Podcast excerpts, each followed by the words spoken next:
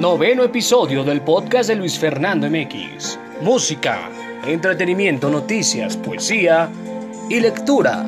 Todo en un solo podcast. Comenzamos el podcast de Luis Fernando MX. ¿Cómo están? Bienvenidos, bienvenidos a este podcast oficial de un servidor, Luis Fernando MX, soy Luis Fernando Delgado. Hoy es un día especial para México, para nosotros los mexicanos. De, es el día especial de una bebida que todos, absolutamente todos conocemos. Se acompaña con sal y limón, se acompaña con una margarita, una paloma, un derecho, una sangrita, el charro negro. ¡Adivinaron! Y con esta canción que deben de escuchar, hay que brindarlo con un trago de nuestra bebida nacional.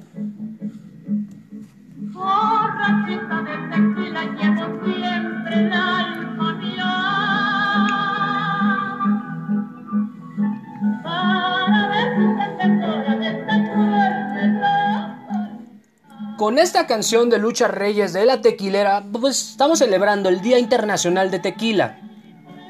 ¿Por qué es el Día del Tequila? Se ha elegido porque justo un 24 de julio de 2006, la UNESCO declaró como Patrimonio Mundial el paisaje del agave, plantas que se extrae el tequila, y las antiguas instalaciones industriales del tequila. Cabe mencionar que el tequila tiene otra celebración en el calendario, ya que el tercer sábado de marzo, solo aquí se celebra el Día Nacional, Nacional del Tequila. Aquí hay cinco tragos para que ustedes celebren con un cóctel o cinco cócteles. Una margarita, una paloma, un charro negro, una sangrita y también un derecho. El derecho es tequila solo con un poquito de limón y sal en un vaso de 50 mililitros, ¿verdad? Así que hoy celebramos eh, nuestra bebida nacional a nivel, pues sí, mundial. Y afirmo lo dicho, afirmo esta frase. Si el champán es a Francia, el tequila es a México. Así que, pues hay que celebrarlo con un trago de tequila este podcast. Y quiero mandarle un fuerte saludo a mi amiga Marcela Morales por su programa que es en Radio Pasión USA, US, Radio Passion US, por su programa de, meditación para motivar el alma y calmar esos malos espíritus, esas malas este, vibras. Pues hay que tener actitud y, pensamiento positivo. Saludos, Marce. Un abrazo para ti y para tu programa. Felicitaciones. Y comenzamos con la información hasta el momento, amigos. Una información que de todos debemos de estar, todos debemos estar bien informados. Estas son las noticias al momento. Estados Unidos asegura que consulado de China en Houston es centro de espionaje. Mike Pompeo dijo el jueves que el consulado de China, que fue cerrado esta semana por Washington, era un centro de espionaje para obtener secretos comerciales. Durante su discurso, Pompeo pidió a las naciones libres del mundo a triunfar sobre la amenaza de lo que consideró una nueva tiranía de China. Las dos mayores potencias del planeta se encuentran en una escala de tensión comercial y diplomática, por lo que se teme que las administraciones de esos países tomen medidas drásticas para apaciguar al duro rival. La primera advertencia, precisamente, para que China cerrara sus consulados es un intento de culpar a Pekín por los fracasos de Estados Unidos de cara a las elecciones, según dijeron medios estatales del gigante asiático. La Unión Americana dio 72 horas a China para retirar a todos sus diplomáticos del consulado acusado de espionaje. Llama una nueva coalición mundial contra China Pompeo. La embajada calificó la orden de provocación política. El South China Morning Post informó que China podría cerrar el consulado en la ciudad de Chengdu, mientras que una fuerte consultada dijo que China contempla cerrar el consulado en Wuhan, donde Estados Unidos retiró personal durante el brote de COVID-19. Si los encontronazos entre las dos potencias persisten, la de por sí frágil economía mundial empeoraría aún más. COVID en Bolivia, elecciones aplazadas de septiembre a octubre, un mes hasta el 18 para ser precisos. Una fecha fijada inicialmente para principios de septiembre en medio de una alza en el número de casos del nuevo COVID, que busca el reemplazo oficial del exmandatario Evo Morales, quien fue sustituido interinamente por una de las afectadas de COVID-19, Janine Áñez Chávez. Salvador Romero, presidente del Tribunal Supremo, comentó que decidió fijar la jornada de votación para el domingo 18 de octubre, alegando que la postergación obedece a los informes médicos que señalan la pandemia del COVID-19 tendrá sus picos más altos a finales de agosto y principios de septiembre de este territorio. La fecha definitiva de las elecciones, según el Tribunal Supremo Electoral, genera mayores condiciones para la protección de la salud, facilidades de votación en el exterior, llegada de misiones de observación internacional, todo es fruto de consideraciones de orden legal, científico y político. Romero subrayó que una eventual segunda vuelta se efectuará el 29 de noviembre, mientras que la toma de posesión de las nuevas autoridades será en diciembre. La Iglesia se había unido temprano este jueves a las fuerzas conservadoras bolivianas que exigen el aplazamiento de las elecciones por la escalada de la pandemia, que cada vez cobra más vidas a la nación. La economía mexicana reporta caída de récord en el mes de mayo. Cayó 21.6% en mayo de este año frente al mismo mes en 2019, lo que reporta la peor caída anual desde que, desde que se tiene registro, según el INEGI. Esta caída se derivó de caídas anuales del 30% de las actividades secundarias y el 20% en las terciarias, lo que no pudo ser completamente compensado por un aumento del 2.5% en las primarias. El IGAE, el indicador global de la actividad económica, mostró una disminución del 2.6% en el quinto mes con relación al mes inmediato anterior. Esta caída mensual es inferior a la registrada en abril cuando fue de 17.3%, casi 22% en total. Por grandes grupos, en mayo las terciarias cayeron 3.2% y las secundarias 1.8%, mientras que las primarias aumentaron 1.6% durante mayo. En los primeros cinco meses del 2020, el IGAE acumula una caída del 9.3%. López Obrador reveló, recordemos, que presentarán una propuesta de reforma para el sistema de pensiones y de ser aprobada los trabajadores ya no necesitarán 25 años de cotización para acceder a una pensión, ahora se requerirán 15 años. Dijo que dicho proyecto cuenta con el apoyo de los empresarios y el CCE, el, el Consejo Coordinador Empresarial. Actualmente solo uno de cada tres trabajadores tiene una pensión garantizada en México, el 34 con la reforma al sistema de pensiones, y la Secretaría de Hacienda espera que esta proporción aumente al 82%. Pantaletas celulares y hasta rollos de lona se subastarán el 26 de julio en Los Pinos, o sea, dentro de dos días. Así lo dio a conocer el INDEP, el Instituto para Devolver al Pueblo lo Robado. Los recursos en este proceso se destinarán en beneficio de los municipios de Temozón en Yucatán y Coajinicuilapa en Guerrero, según informa la institución. El precio total de salida será del 69.3 millones de pesos. Los bienes que se ofertarán fueron transferidos al INDE por la Fiscalía General de la República, el Poder Judicial de la Federación y el SAT los interesados podrán obtener las bases de venta hasta el día de mañana, 25 de julio, mediante descarga gratuita a través del sitio www.presencial.indep.gov.mx y ahí mismo se podrán conocer el catálogo con los detalles de los productos que se ofertan. Saldrán a la venta 292 lotes, compuestos por automóviles aptos para circular, vehículos no aptos para matricular, entre otros datos mercancía diversa como celulares, pantaletas, pantalones, botas industriales, hasta rollos de lona.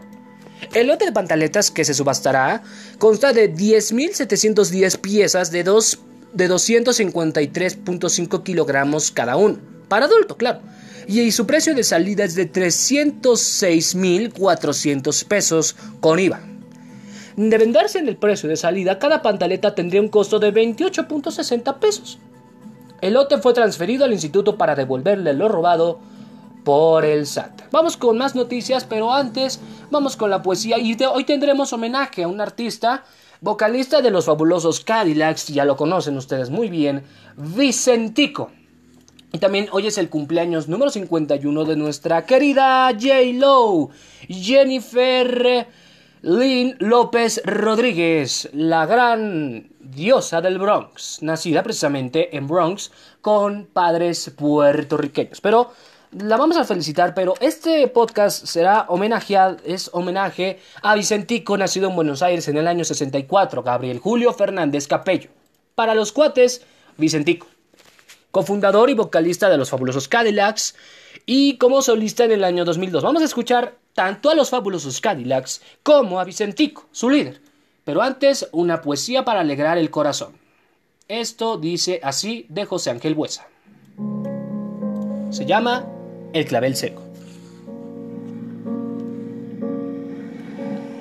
Como el clavel del patio estaba seco, yo, entristecido por sus tristes males, bajé al jardín para cavar un hueco en buena sombra entre dos rosales.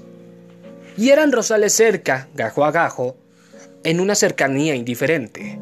Pero al cavar un poco, vi allá abajo sus raíces trenzadas locamente.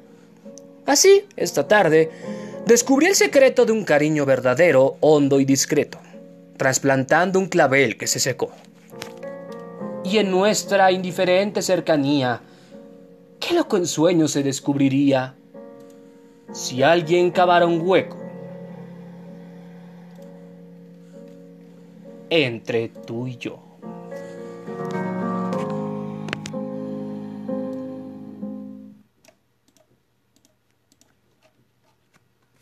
Vamos a escuchar una canción muy hermosa del gran Vicentico, esto que se llama Solo hay un ganador, de Vicentico 5.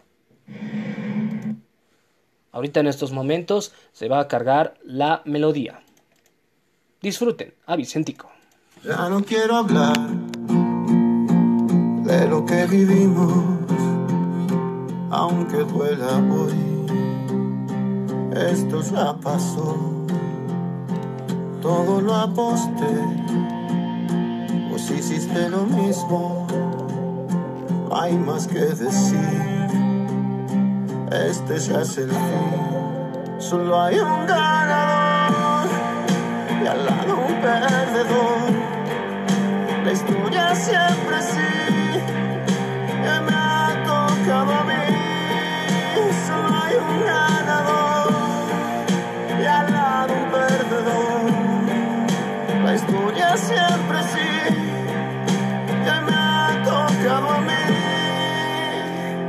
Aunque la verdad solo nos lastime, no puedo cambiar lo que ya es así. Siempre me sentí fuerte entre tus brazos. Qué tonto fui al pensar que era mi lugar. Solo hay un ganador perdedor. La historia siempre sí, que me ha tocado a mí. Está jugando Dios con nuestro corazón. Decide sin piedad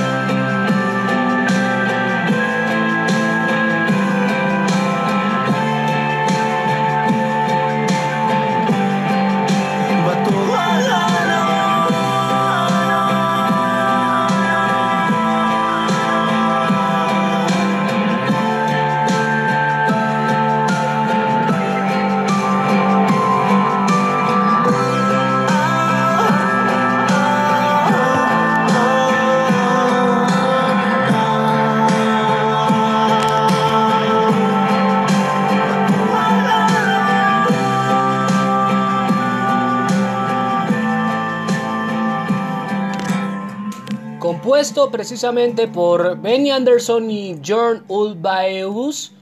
Esta canción que se llama Solo hay un ganador del álbum Vicentico 5 eh, del año 2012 me refiero precisamente. Vamos con más información. Y precisamente el COVID tiene seis tipos diferentes con síntomas distintos. Esta es la información. Científicos del King's College de Londres catalogaron seis tipos diferentes de coronavirus que causan COVID-19. Cada tipo se caracteriza con diferentes niveles de gravedad y síntomas. Analizaron 1.600 usuarios de la aplicación COVID Symptom Study en Reino Unido y Estados Unidos. Gripe sin fiebre, gripe con fiebre, gastrointestinal, nivel severo 1, nivel severo 2 y nivel severo 3. Los investigadores lograron crear un modelo que predice en qué grupo se encuentra cada paciente y la probabilidad de que requiera tratamiento hospitalario.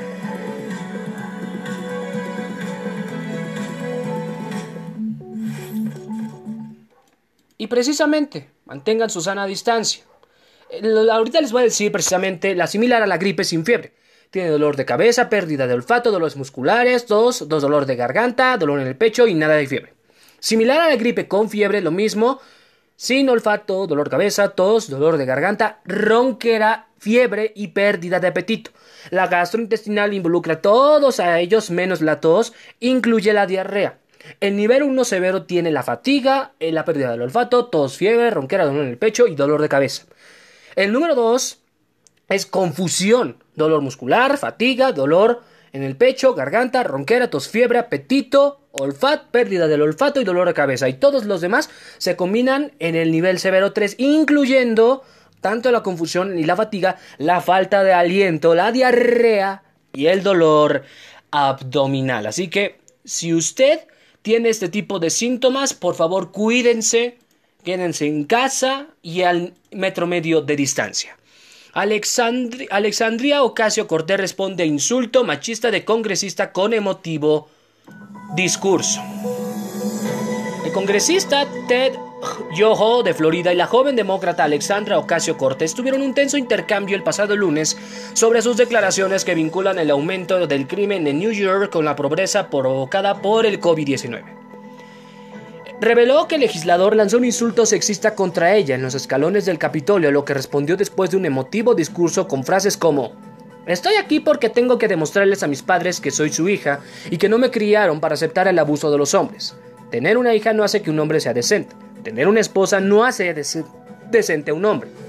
Un periodista de The Hell, un medio de comunicación, que presentó la discusión, dijo que Yoho le dijo a Ocasio, estás loca, y luego la llamó zorra y la siguiente palabra no lo pienso decir, pero es una ofensa. Ante estos hechos, Alexandria Ocasio, descendencia boricua, intervino en la Cámara de Representantes y dio un alegato contra la violencia machista que impactó a miles de estadounidenses, pues aseguró que eso no es solo un incidente, es cultural. Y Ted Yoho niega las acusaciones. ¿Qué tipo? Dice, no llamó a la representante Ocasio Cortés como se informó en The Hill ni por ningún nombre. Se hizo un breve comentario para sí mismo mientras se alejaba resumiendo cuáles cree que son sus políticas. Mentiras, dijo su portavoz. No se va a disculpar por su pasión o por amar a Dios, su familia y su país. Y eso fue lo que tuiteó una legisladora, Debbie Wasserman Schultz. Su comportamiento sin clase, sexista y grosero hacia la AOC no tiene cabida en el Congreso. Bien dicho. National Geographic dará clase virtual de fotografía gratis este viernes. Esta es la información al instante. Esto precisamente en un evento interactivo por YouTube para todos los interesados. Esto el día de hoy. Escuchemos la noticia dará clase virtual de fotografía gratis mañana, hoy. Hoy en punto de las 11 horas, bueno ya pasó, y a través de su canal oficial de YouTube, dos reconocidas exploradoras de National Geographic enseñarán a los interesados cómo encontrar y documentar historias.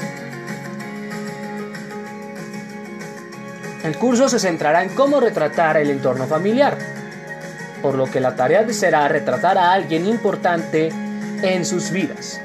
Nat Geo busca el despertar el espíritu aventurero en las personas y que ellas conecten con el mundo, ¿verdad? Así que, si les, eh, interesa precisamente, el objetivo de la clase es mostrar el poder de las narraciones. También ofrece otros cursos y conferencias sobre exploración de forma gratuita a través de su Classroom, y no me refiero a Google. Cada semana las personas pueden visitar virtualmente una parte diferente del mundo y aprender sobre sus características geográficas, población, clima, ecología, biodiversidad, cultura, historia, etcétera, etcétera. Ah, y también es un poco interesante esta noticia también. Descubre nueva especie de mantarraya que podría no volverse a ver jamás. La nueva especie de mantarraya llevará el nombre científico de Gemitrigon yemenensis y fue localizada en un frasco de vidrio en uno de los estantes del Museo de Historia Natural de Viena, esto en Austria. De acuerdo con los investigadores, dos ejemplares de la nueva especie de mantarraya descubierta formaban parte de la colección del museo desde hace 115 años. Imagínense cuánto tiempo tiene. Junto a 2.000 especímenes botánicos y zoológicos recolectados por los etnólogos Wilhelm y Mary Hein en 1902. Tras una verificación, de la lista de los especímenes llamaba la atención el registro de una raya de nombre antiguo. Esto llevó a los científicos a analizar el ejemplar, realizar mediciones y observaciones y tomar fotos. Se sabe que debido a que las especies de raya pequeñas no tienden a nadar lejos, a menudo estas tienen pequeños rangos geográficos que habitan, por lo que existe la posibilidad de que Manta yemenensis solo estuviera en Yemen, de Yemenesis, Yemen, como Yucatánicum, Yucatán. Aunque el nombre formal de la nueva especie celebra el país en que se encontró, los investigadores decidieron poner el nombre de, Stingray de Haynes para reconocer el papel de Mary y Wilhelm en ayudar a documentar las riquezas biológicas, lingüísticas y culturales en esta parte del mundo. La COFEPRIS alertó sobre el uso del dióxido de cloro para el tratamiento de diversas enfermedades como el cáncer y el COVID-19, ya que puede dañar la salud.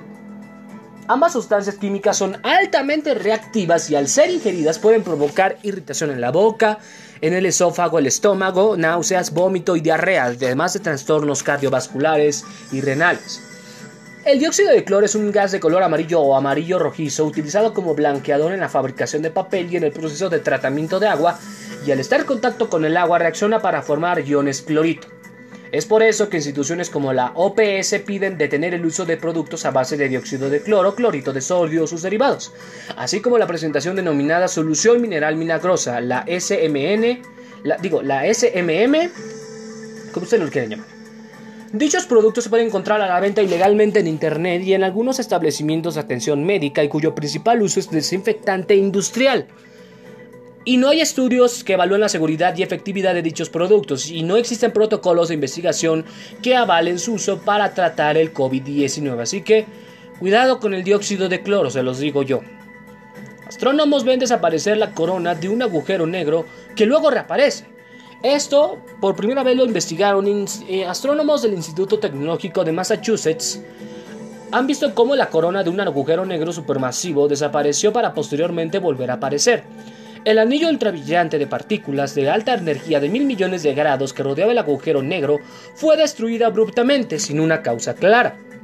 Sin embargo, los investigadores creen que la responsable de dicho suceso pudo haber sido una estrella atrapada en la, gravitacional, en la atracción gravitacional del agujero negro, la cual hizo lo mismo que haría una piedra arrojada a una caja de cambios.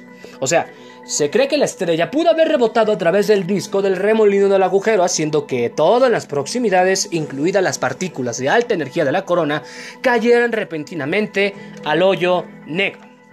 El resultado fue una caída precipitada y sorprendente en el brillo del agujero en menos de un año, cuando normalmente los cambios de ese tamaño pueden llevarse muchos miles de millones de años. Uf, una verdadera, digamos, exploración astronómica. Profesor de la UNAM crea videojuego de la República Mexicana para niños, que consiste en un rompecabezas interactivo del mapa de México. Desarrollado por Jorge Luis Candelario Alaves, académico de la Facultad de la FES Aragón, es una herramienta que muestra información de los diferentes estados como sus capitales, flora, fauna y límites territoriales. Resultados de la línea de investigación Videojuegos de la Educación está pensado para que los niños aprendan al interactuar con una aplicación que les ofrece música, efectos de sonido y movimiento. ¿Por qué el experto desarrolló el videojuego? Dice que ese profesor, José Luis Candelario, y, eh, se ha dedicado a desarrollar videojuegos para el aprendizaje. En esta tarea ha utilizado algunos ordenadores en el mercado. El experto subrayó que los docentes de primaria han externado su interés en adaptarlos para la enseñanza, en ir más allá de proyectar un video o hacer una presentación de PowerPoint, que los niños realmente puedan interactuar con el tema que están abordando. Y vamos con otra poesía y con otra canción, pero de los fabulosos Cadillacs. No, vamos a poner Vicentico toda la vida. Vamos a alternar, vamos a escuchar esta poesía de José Luis eh, José Ángel Buesa, Canción de la Lluvia.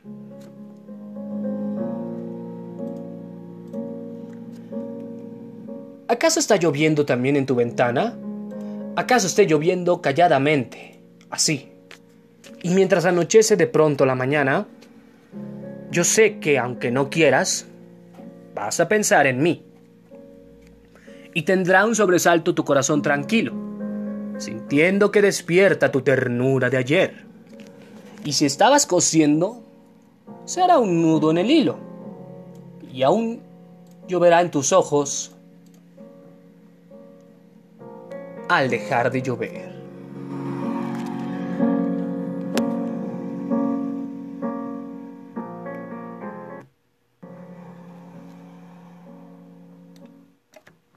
Y vamos a escuchar precisamente un gran tema de los grandes, fabulosos Cadillacs, una agrupación que ha roto las fronteras de todos los tiempos. Vamos a escuchar a Howen de los fabulosos Cadillacs del álbum Fabulosos Calavera.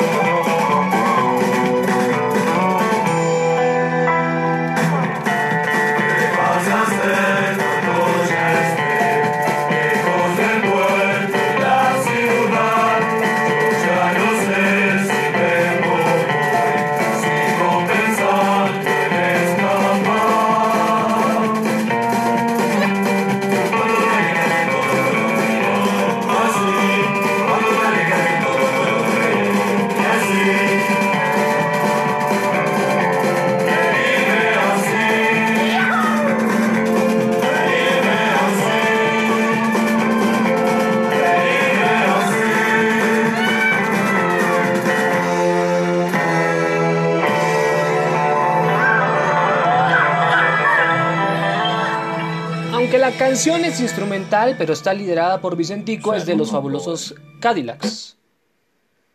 Bueno, vamos a continuar con más noticias hasta el momento. Facebook permitirá a sus usuarios transmitir grandes videollamadas.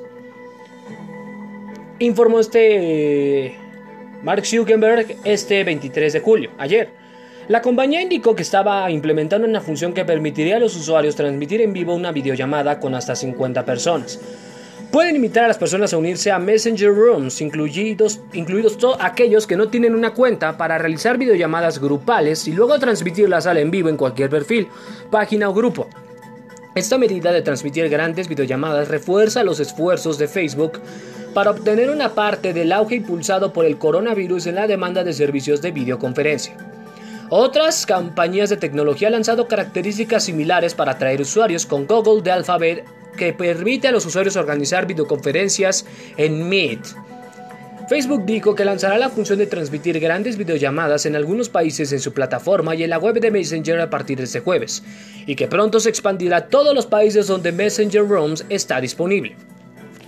Debido a que varios países comenzaron a imponer bloqueos y medidas de distanciamiento, las transmisiones en vivo desde las páginas se duplicaron en junio en comparación con el año anterior debido a un salto en las transmisiones en vivo desde marzo.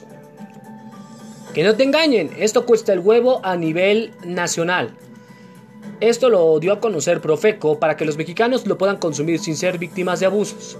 La Profeco reveló el quién es quién en el precio del huevo. El precio promedio de la zona metropolitana cuesta 35.50. El nacional, el huevo rojo está a 39 pesos. Y el precio promedio de la zona es 38,90, 10 centavos menos. Esto es en 18 piezas. El eh, también precisamente la Profeco dio a conocer el, promedio del precio del frijol pinto, que está en 48 pesos la bolsa de 900 gramos y en 38,9 la bolsa de 1 kilogramo en el caso del frijol negro. Al azúcar su precio es de 26.4 pesos la estándar y la 30.9 pesos la refinada.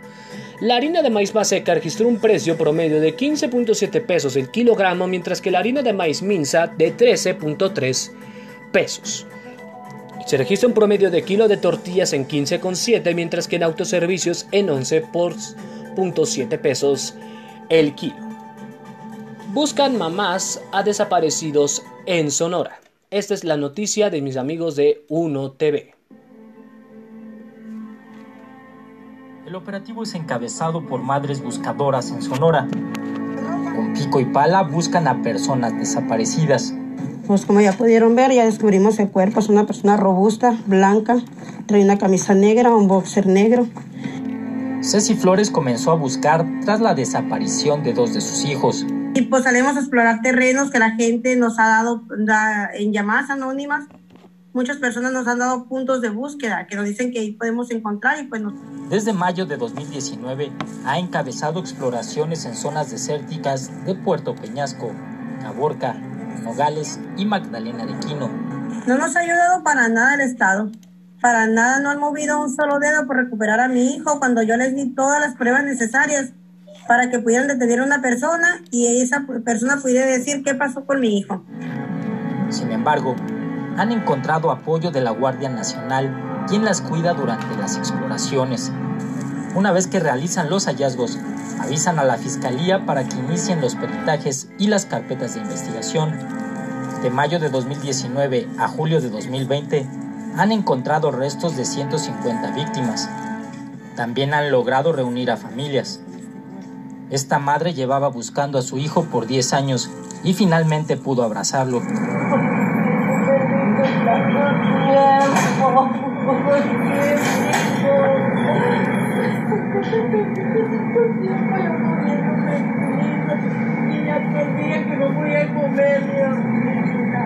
Y seguirán, asegura, a pesar de la pandemia y la violencia. Y mi lucha va a ser hasta encontrarte, mi amor, donde quiera que estés. Sabes que tu madre no se rinde, que sigue la lucha día a día por ti. Pues sí, muchos hijos perdidos y sus madres desesperadas por encontrarlos. Un ama al rescate. No descansa en su lucha contra la pandemia. Parecen simples diminutos tubos con tapa. No es así. Su importancia radica en lo que transportan. Medios para determinar si hay o no COVID-19. Y ante su escasez en esta pandemia, la UNAM se puso las pilas. Ya produjo 160 mil medios de transporte viral para pruebas de pacientes probables COVID el esfuerzo que ha estado haciendo la Universidad Nacional Autónoma de México por colaborar con el sistema de salud de la Ciudad de México en estos días ante esta contingencia. Estos pequeños recipientes cuentan con características químicas que permiten mantener sin alteración alguna las pruebas de los pacientes. Es una propuesta de la Facultad de Medicina, quienes primero se dieron cuenta de esta necesidad. Este, colaboramos con la Facultad de Medicina para, para hacer esto y ahora ah, compartimos esa responsabilidad. En el proceso de fabricación se emplean hornos a 180 grados centígrados para esterilizar el material. A esta labor de la UNAM se han sumado otras universidades como la Autónoma de Baja California y la Autónoma de Nayarit. Son los nutrientes suficientes para que el virus se mantenga viable y pueda ser detectado en las muestras. Por la alta demanda hay una escasez en general de todos los productos, de, de tubos, de reactivos plásticos, de hisopos. En la UNAM, cada tubo tiene un costo aproximado de 45 pesos, hasta tres veces más barato de su precio comercial. Un gran avance para los eh, científicos de las mencionadas universidades. Vamos a nuestra poesía, esto se llama El extranjero. Mirad, un extranjero. Yo los reconocía. Siendo niño en las calles por su no sé qué ausente. Y era una extraña mezcla de susto y de alegría pensar que eran distintos al resto de la gente. Después crecí soñando sobre libros viejos, corrí de mapa en mapa frenéticos azares. Y al despertar a veces, para viajar más lejos, inventaba mi antojo más tierras y más mares. Entonces yo envidiaba melancólicamente a aquellos que se iban de verdad en navíos, de gordas chimeneas y casco reluciente, no en viajes ilusorios como los viajes míos. Y hoy, que quizás es tarde con los cabellos grises, emprendo, como tantos, el viaje verdadero. Y escucho que los niños de remotos países murmuran al mirarme. Mirad. Un extranjero.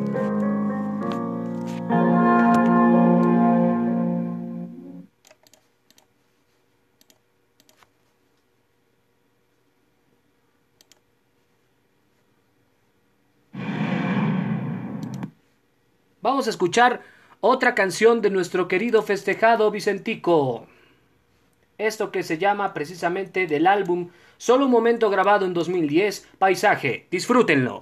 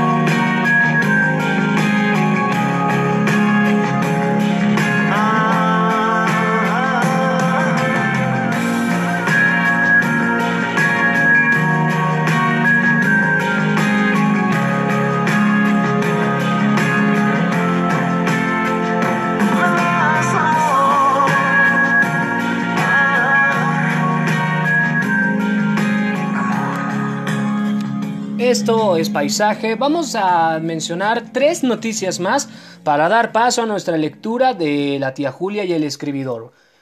Nuevos consejeros asumen funciones en el INE. Esta es la información. Los cuatro nuevos consejeros electorales asumieron funciones en la herradura de la democracia. Y desempeñar leal y únicamente el mando del cargo que se les ha encomendado. Sí, protesto.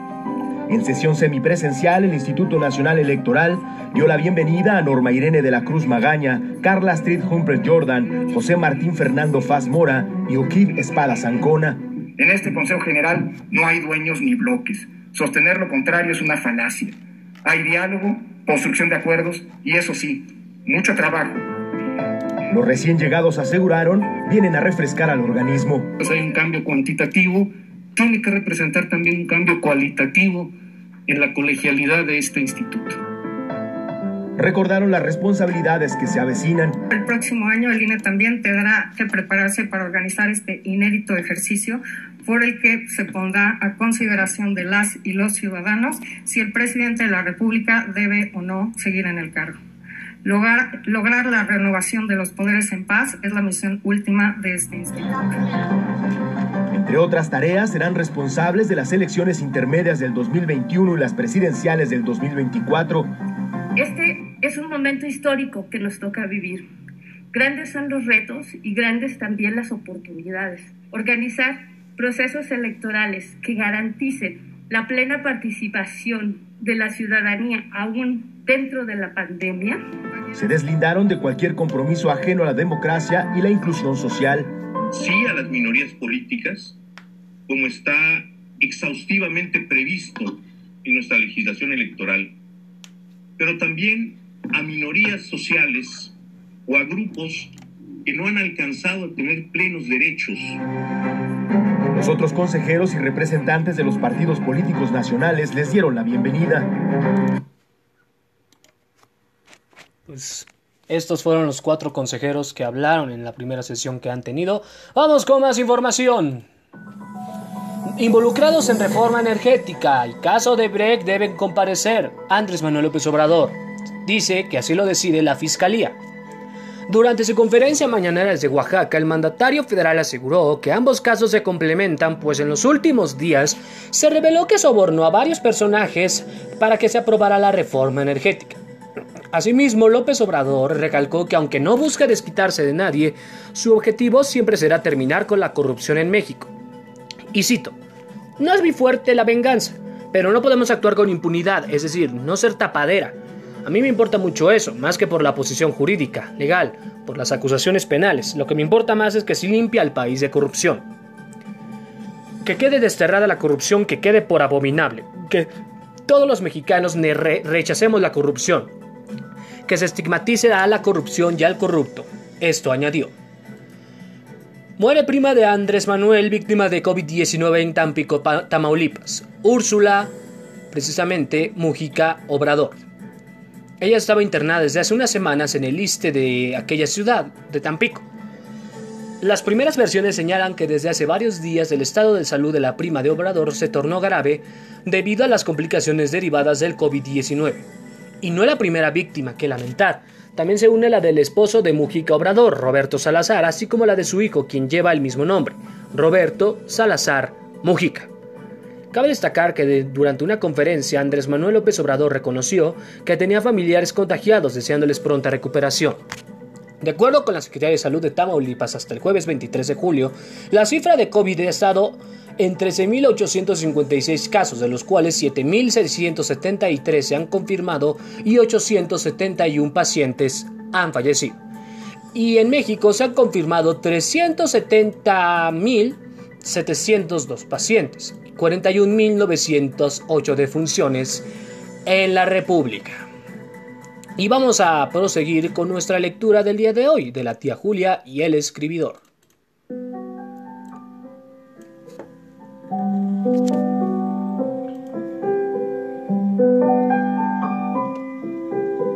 Octava parte de la lectura La tía Julia y el escribidor de Mario Vargas Llosa. Que lo disfruten.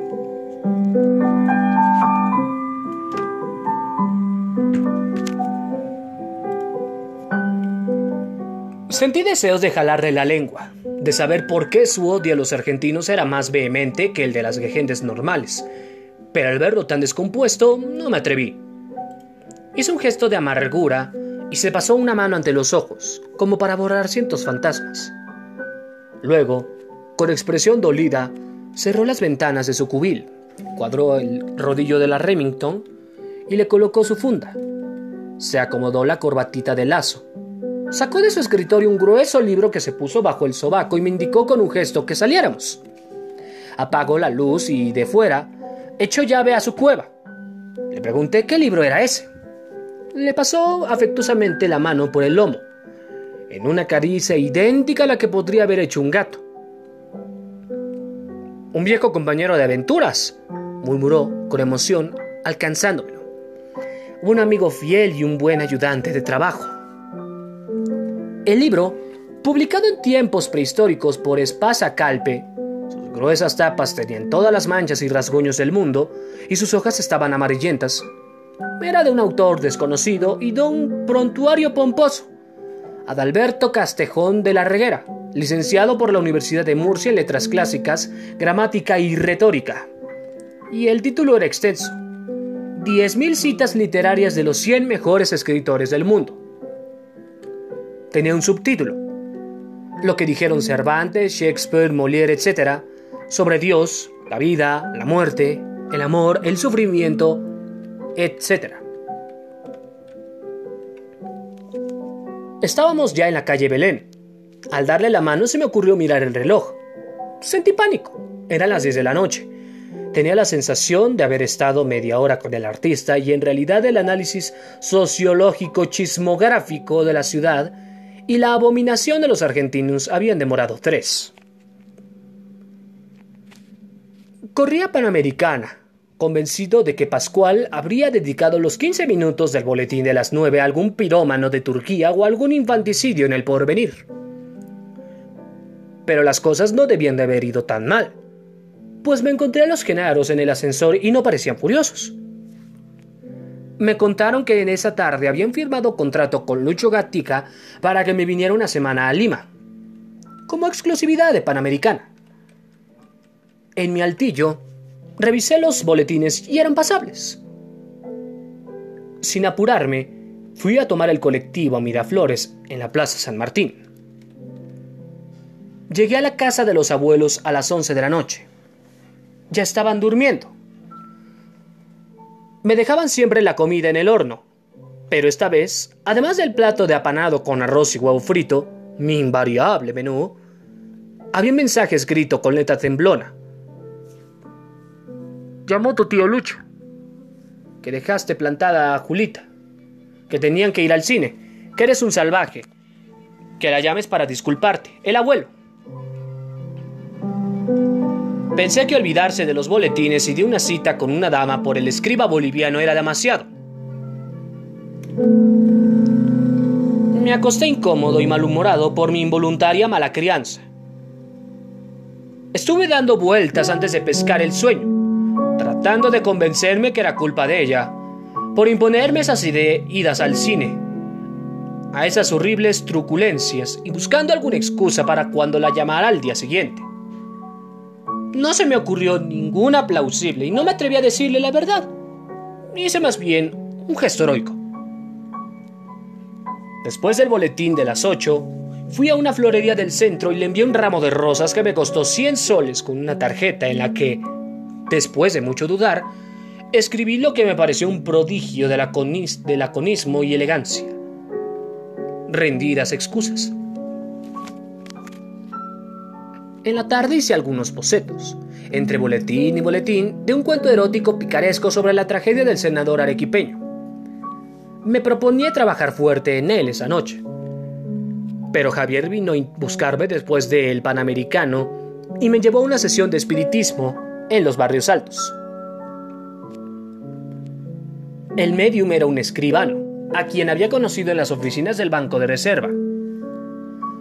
Me había hablado mucho de él, pues siempre le contaba sus percances con las almas, que acudían a comunicarse con él no solo cuando las convocaba en sesiones oficiales, sino espontáneamente en las circunstancias más inesperadas.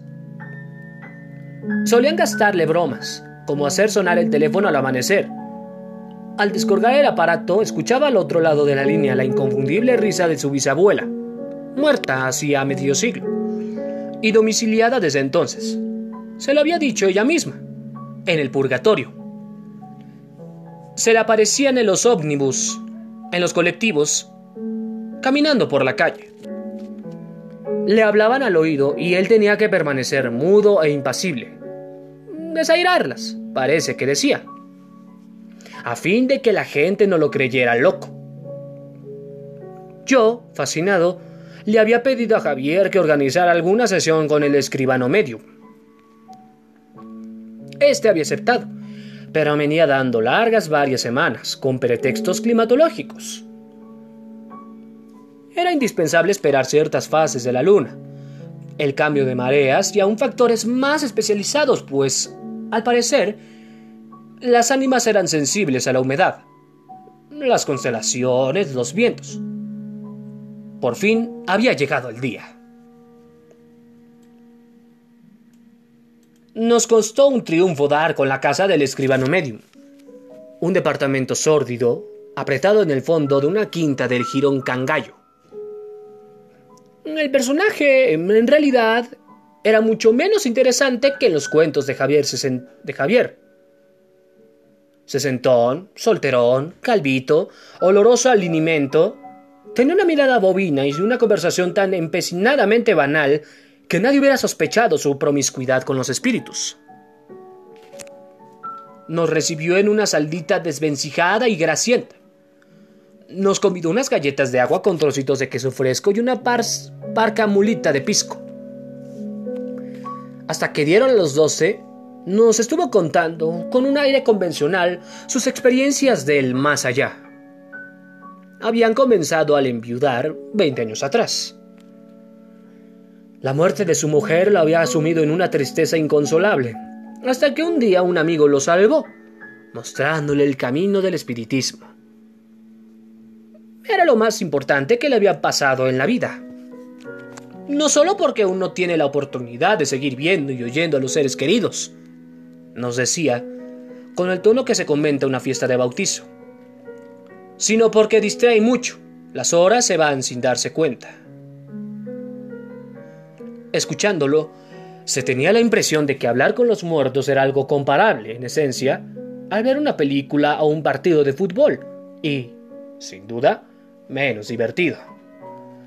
Su versión de la otra vida era terriblemente cotidiana, desmoralizadora. No había diferencia alguna de su cualidad entre allá y aquí, a juzgar por las cosas que le contaban los espíritus se enfermaban, se enamoraban, se casaban, se reproducían, viajaban y la única diferencia era que nunca se morían. Yo le lanzaba miradas homicidas a Javier cuando dieron las doce. El escribano nos hizo sentar alrededor de la mesa, no redonda, sino cuadrangular. Apagó la luz, nos ordenó unir las manos. Hubo unos segundos de silencio y yo, nervioso con la espera, tuve la ilusión de que la cosa iba a ponerse interesante. Pero comenzaron a presentarse los espíritus y el escribano, con la misma voz doméstica, empezó a preguntarle las cosas más aburridas del mundo. ¿Y cómo estás, pues, Soilita? Encantado de oírte. Aquí me tienes, pues, con estos amigos. Yo, muy buenas personas. Interesados en conectarse con el mundo tuyo, Soilita. ¿Cómo? ¿Qué cosa? ¿Que lo salude? ¿Cómo no, Soilita, de tu parte?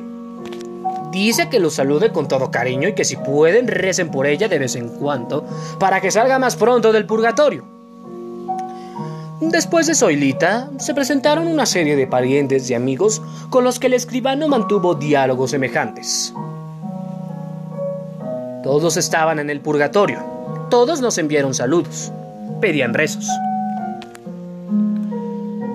Javier se empeñó en llamar a alguien que estuviera en el infierno para que nos sacara de dudas, pero el medium, sin vacilar un segundo, nos explicó que era imposible los de allí solo podían ser citados los primeros tres días de mes impar y apenas se les oía la voz. Javier pidió entonces al ama que había criado a su madre y a él y a sus hermanos. Doña Gumercinda compareció, mandó saludos, dijo que recordaba a Javier con mucho cariño y que ya estaba haciendo sus ataditos para salir del purgatorio e ir al encuentro del Señor.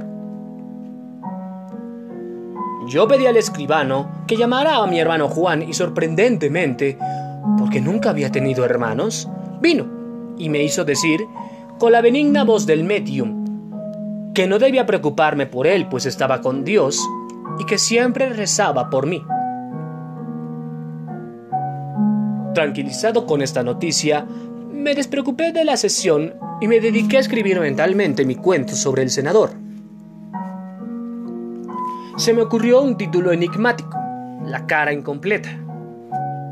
Decidí, mientras Javier incansable exigía al escribano que convocara algún ángel, o al menos algún personaje histórico como Manco Cápac, que el senador terminaría resolviendo su problema mediante una fantasía freudiana.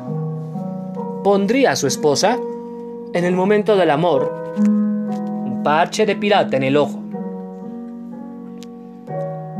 La sesión terminó cerca de las 2 de la madrugada. Mientras caminábamos por las calles de los barrios altos, en busca de un taxi que nos llevara hasta la Plaza San Martín para tomar el colectivo, yo enloquecí a Javier diciéndole que por su culpa el más allá había perdido para mí poesía y misterio. Que por su culpa había tenido la evidencia de que todos los muertos se volvían imbéciles. Que por su culpa ya no podría ser agnóstico y tendría que vivir con la certidumbre de que, en la otra vida, que existía, me esperaba una eternidad de cretinismo y aburrimiento. encontramos un taxi y en castigo lo pagó Javier. En casa, junto al apanado, huevo y arroz, encontré otro mensaje. Le llamó Julita que recibió tus rosas y que están muy lindas, que le gustaron mucho. Que no creas que por las rosas te librarás de llevarla al cine cualquiera de esos días. El abuelo. Al día siguiente era cumpleaños del tío Lucho. Le compré una corbata de regalo y me disponía a ir a su casa al mediodía. Pero Genaro Hijo se me presentó intempestivamente en el altillo y me obligó a ir a almorzar con él en el Raimondi. Quería que lo ayudara a redactar los avisos que publicara ese domingo en los diarios, anunciando los radioteatros de Pedro Camacho que arrancaban el lunes. ¿No hubiera sido más lógico que el propio artista interviniera en la redacción de estos avisos? La vaina en que se ha negado es que se ha negado, claro me explicó Genaro Hijo, fumando como una chimenea. Sus libretos no necesitan publicidad mercenaria. Se imponen solos y no sé qué otras tonterías. El tipo está resultando complicado. Muchas manías. Supiste de los argentinos, ¿no? Nos han obligado a rescindir contratos, a pagar indemnizaciones. Espero que sus programas justifiquen esos engreimientos.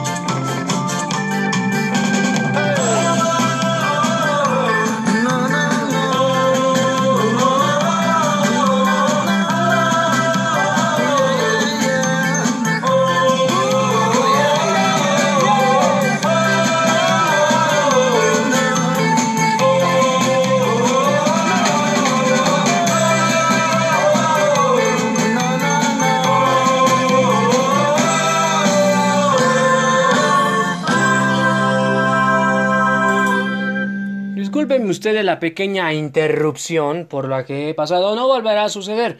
Eh, precisamente estamos festejando, por motivo de su cumpleaños, al gran Vicentico. Vicentico, pues, les digo que es uno de mis artistas de ska preferidos a nivel, pues, personal, claro. Recordemos que está casado con la artista Valeria Bertuccelli, que tiene dos, hij- dos hijos, Florian y Vicente. Él precisamente y- hizo eh, los fabulosos Cadillacs, un- una agrupación de gran trascendencia, pero también hizo precisamente su carrera como solista, eh, incluyendo serie de ritmos con lo fabuloso de la bossa nova, lo gitano y las baladas. Tiene 12 temas en el álbum que lleva su nombre, Vicentico, de los cuales son de su autoría. Con los fabulosos Cadillacs, Vicentico grabó Bares y Fondas, Yo te avisé, El satánico Doctor Cadillac, La marcha del golazo solitario, La salvación de Solo y Juan, desde el Theater Madison Square Garden, La luz del ritmo, que con esta canción la vamos a finalizar esta transmisión en vivo. Como solista hizo muchos álbumes, Vicentico, Los Rayos, Los Pájaros, Solo Momento, Último Acto y Vicentico 5. Y también hizo cinco películas, Mil Boomerang, Silvia Prieto, Historias de Argentina en vivo, Los Guantes Mágicos y Me casé con un boludo. Y desde luego ganó dos premios eh, Grammys en 2013 por Mejor Canción de Rock de Creo que me enamoré y Esclavo de tu Amor en 2015. El premio Carlos Gardel en la canción del año 2012 con Paisaje, en 2011 la misma, ¿cómo se llama? Categoría de Solo un Momento y en el mejor videoclip fue ganador. Y en los premios Conex ganó por su labor profesional en la última década la categoría del Diploma al Mérito, solista masculino pop balada 2005 y 2015 es la biografía de Vicentico. ¿Qué tal si vamos a un poco más noticias deportivas? Michel González se va de Pumas solo a tres días precisamente no es más de ser el entrenador de los Pumas. Escuchemos la noticia. Michel González no es más entrenador de Pumas. De forma sorpresiva, el español dejó la dirección del equipo a solo tres días de su presentación en el Apertura 2020 de la Liga MX. A través de redes sociales, el estratega alegó motivos personales para salir de la institución y deseó la mejor de las suertes al plantel en el nuevo torneo.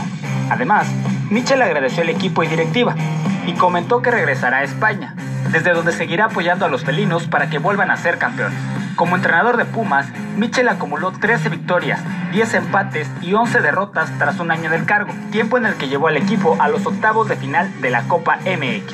Tras este intempestivo cambio, el entrenador Andrés Lilini será quien se haga cargo del equipo de manera interina, al menos durante el arranque de la nueva campaña.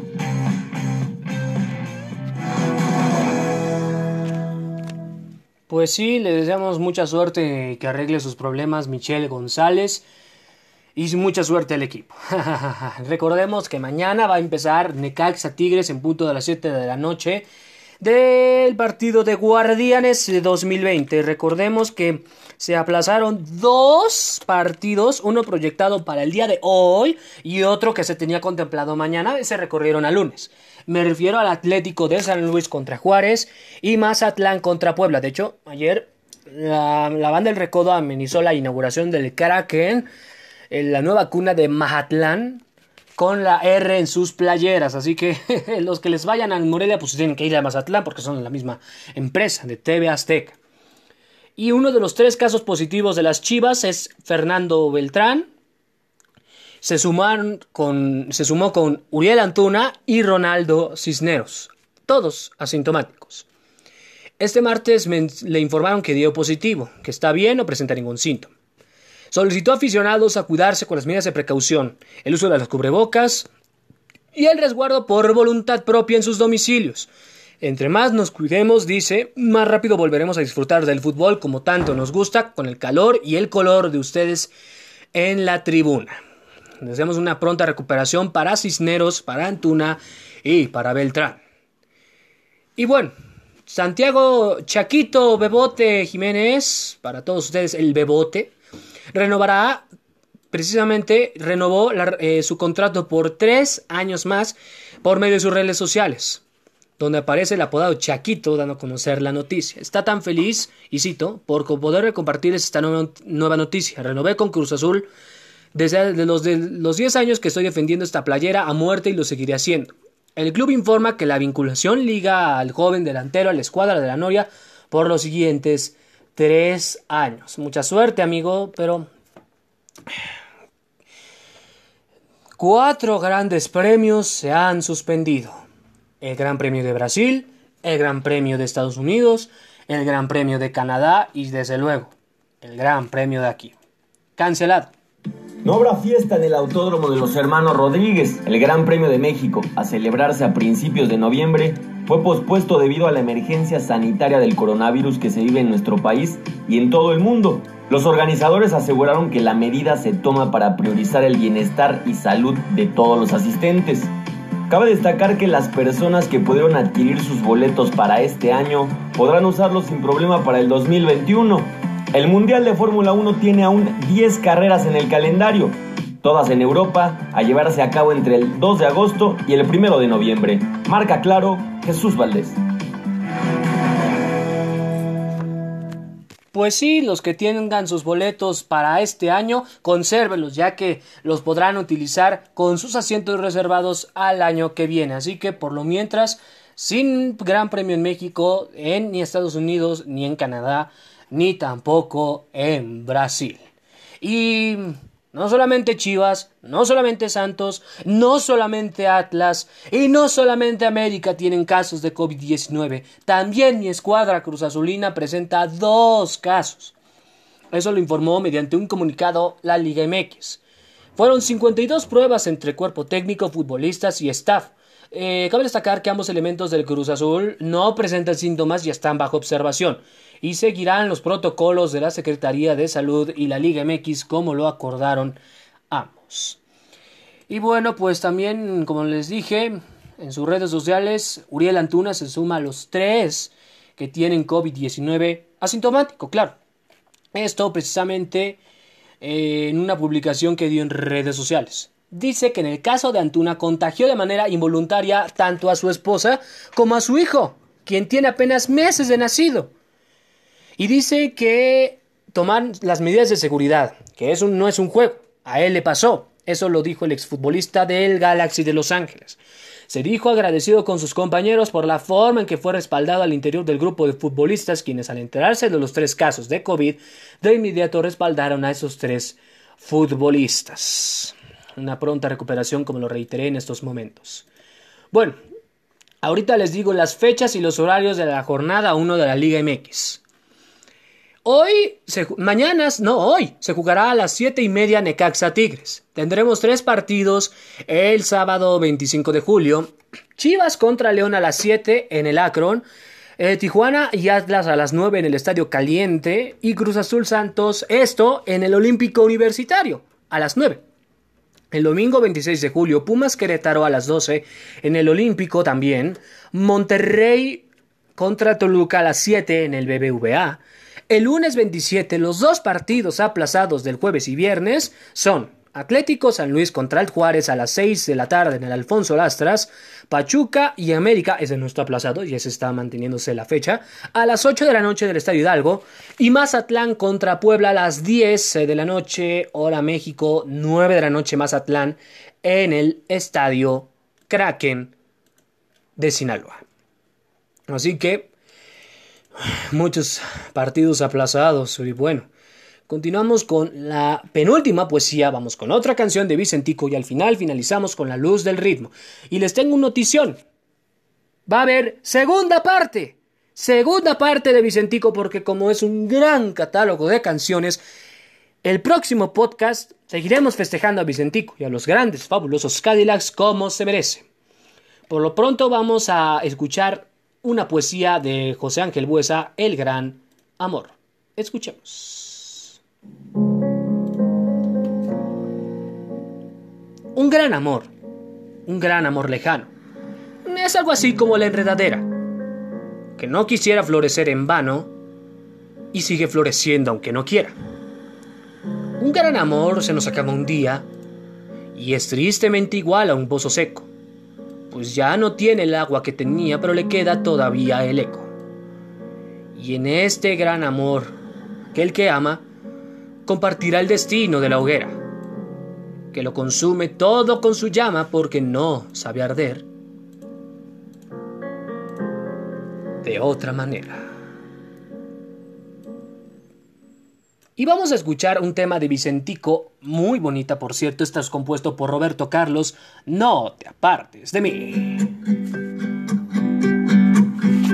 Yo pensé que podía quedarme sin ti y no puedo. Es difícil mi amor, más difícil de lo que pensé.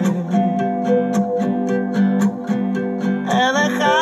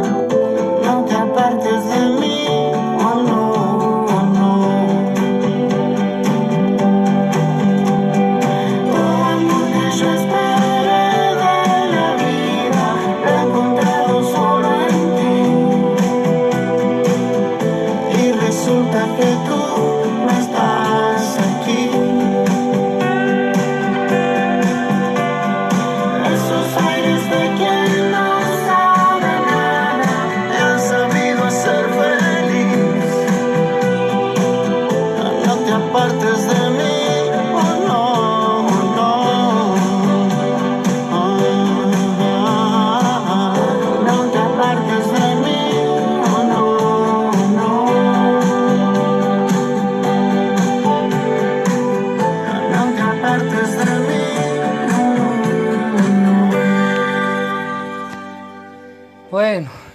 a concluir con esta transmisión. Eh, eh, esta es la aclaración. Esta mujer que estaban escuchando esta canción de Roberto Carlos es su mujer, Valeria Bertuccelli. Mm, Digo, no canta mal, pero es una buena actriz. Y ahí sí que va más allá de lo que ustedes piensan. Un gran matrimonio y no se apartan del uno ni del otro. Pero bueno, eh, tres notas más y vamos a estar precisamente viendo la luz del ritmo al final del túnel de los problemas. Bueno, familia en Puebla quiere cruzar el río tras lluvias y acaba atrapada. Esto en San Miguel, Xonacatepec. Luego de que un automóvil en el que viajaban quedara atorado en la corriente, crecía el río tras la intensa lluvia que cayó durante la tarde de este jueves, las víctimas no pudieron avanzar más, por lo que empezaron a pedir auxilio. Al llamado llegaron elementos de la Secretaría de Seguridad en Puebla, así como miembros de Protección Civil que compartieron las imágenes del rescate de la familia que quiso cruzar la afluencia del agua.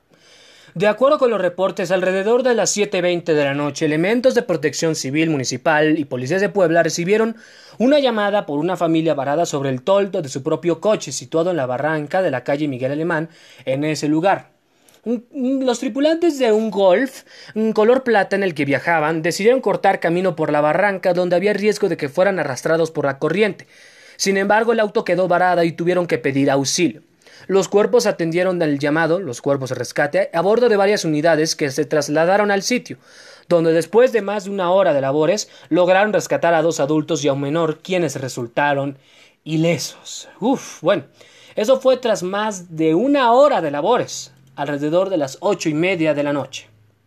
Bueno, eh, también, así es la lucha de Toño Mauri. Aún no hay fecha para que deje el hospital. Recordemos que Mauri tiene COVID-19, pero ha mejorado en su recuperación. Graciela Mauri, su hermana, presentó los síntomas del COVID a finales de junio y a principios de julio fue quien confirmó en sus redes que tuvo que ser hospitalizado tras dar positivo. Y que la familia del actor dio a conocer que fue sometido a un tratamiento de plasma al cual ha respondido positivamente. A pesar de ello, aún no puede volver a casa. Sin embargo, Toño Mauri se encuentra de muy buenos ánimos, refugiado en la fe y contando con todo el apoyo de su familia en su batalla contra el COVID-19. Y bueno, pues le deseamos a una pronta recuperación al gran Toño Mauri. Bueno, y también, ellos son los nuevos nominados al Premio Ariel de la Academia Mexicana de Artes y Ciencias Cinematográficas. El Ariel de Oro se ha otorgado a la primera actriz María Rojo y a la reconocida Lucía Álvarez. De actor están precisamente Benny Manuel, Xaviani Ponce de León, Armando Hernández y Luis Alberti. De actriz, Cassandra Changuerotti, Mariana Treviño, Eduarda Curriola y Verónica Langer. Coactuación femenina Mónica del Carmen, Dolores Heredia, Bárbara Mori, Jimena Romo y Dolores Heredia. También cortometraje, animación, bueno, entre otros. Eh, próximamente en mi publicación de Facebook les mandaré los nominados al Ariel. Pero para resumir, mucha suerte en sus nominaciones y que gane el mejor. Y nos vamos despidiendo de este podcast para parrandear con esto que se llama La Luz de Ritmo y dando por finalizada la primera parte del podcast. Tendremos segunda parte. Nos vemos, si Dios lo permite y la vida también. ¡Hasta la próxima!